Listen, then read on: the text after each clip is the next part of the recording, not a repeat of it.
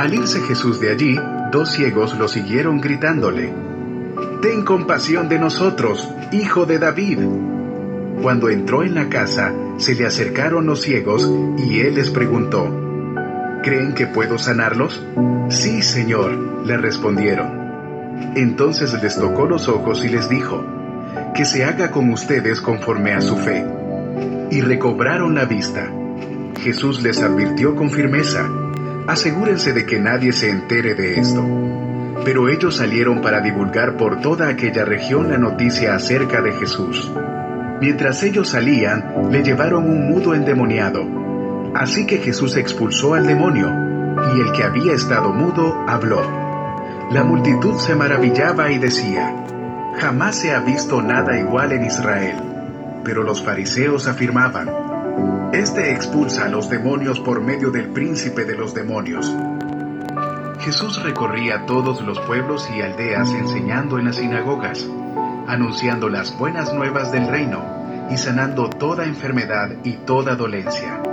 Al ver a las multitudes, tuvo compasión de ellas, porque estaban agobiadas y desamparadas, como ovejas sin pastor. La cosecha es abundante, pero son pocos los obreros, les dijo a sus discípulos. Pídanle, por tanto, al Señor de la cosecha que envíe obreros a su campo. Ten compasión de nosotros, gritaban.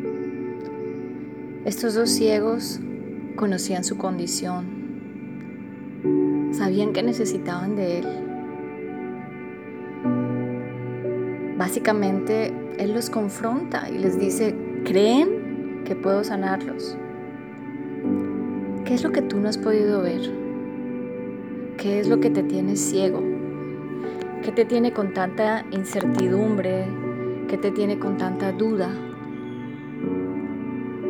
Que las cosas no pasan, que el tiempo parece que cada vez es más lento. Es hoy el momento para decirle a ese que puede sanarlo todo. Así como ellos le dijeron, sí Señor, creemos que tú puedes sanarnos. En ese instante Jesús le tocó los ojos, pero hay algo que dejó claro cuál había sido la clave para que esto ocurriera, algo que se había movido dentro de ellos. Él dijo que se haga con ustedes conforme a su fe. Aquello que hizo mover a estos hombres a gritar, a clamar a Jesús, al Hijo de Dios, fue el amor. Fueron movidos a compasión. Jesús sabía que ellos estaban ahí, como sabes, como sabe perfectamente que tú estás también necesitando algo, clamando algo. Él te pregunta si tú crees que puede sanar tu condición de salud, en tu mente, que te atormenta, en tu provisión, las cosas que parece que no se dan, lo que te ha tenido con los ojos cubiertos con un velo, pero el corazón de ellos fue más fuerte y fueron movidos a compasión sintieron amor. Y luego su fe hizo que ocurriera el milagro. Se fue el velo, se fue la mentira. Entendieron y creo que al que primero pudieron ver fue a Él. Aunque Jesús les dijo que, que ojalá, que, que se aseguraran que nadie se enterara de este milagro, para ellos fue inevitable. Dice que ellos salieron por todo lado a contar lo que había hecho Él en sus vidas.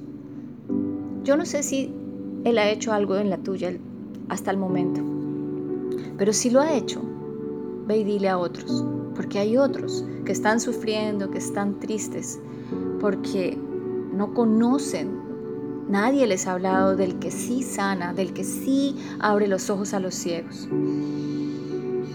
Inmediatamente vino otro que no podía hablar. Y Jesús sacó ese demonio que tenía atada la lengua de este pobre hombre. Muchos, muchos alrededor se maravillaban. Y muchos se van a maravillar y muchos van a empezar a creer cuando tú empieces a confesar las cosas que Él ha hecho.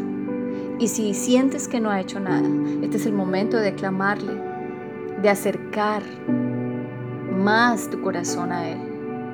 Porque Él dice que Él veía las multitudes. Él te ve a ti mirándolo de lejos quizás. Y dice que Él sintió compasión porque son como ovejas que no tienen pastor. Él sabe que ya la cosecha está lista, que está pronto el tiempo de la siega. Y hoy te viene a decir que pronto el Padre, el sembrador, va a recoger esa, esa cosecha. Y los frutos que no estén buenos, los frutos que estén malos, la cizaña, lo que ya no sirve va a ser atado y tirado. Pero en cambio, los que estén en el lugar correcto, dando frutos correctos, esos frutos del Espíritu Santo,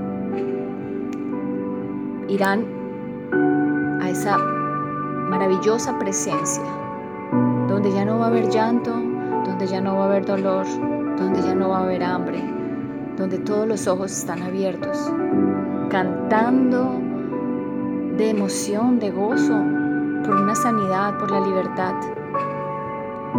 Tal vez ese lugar te parezca muy lejano o tal vez te parezca una fantasía, pero sabes una cosa, es real.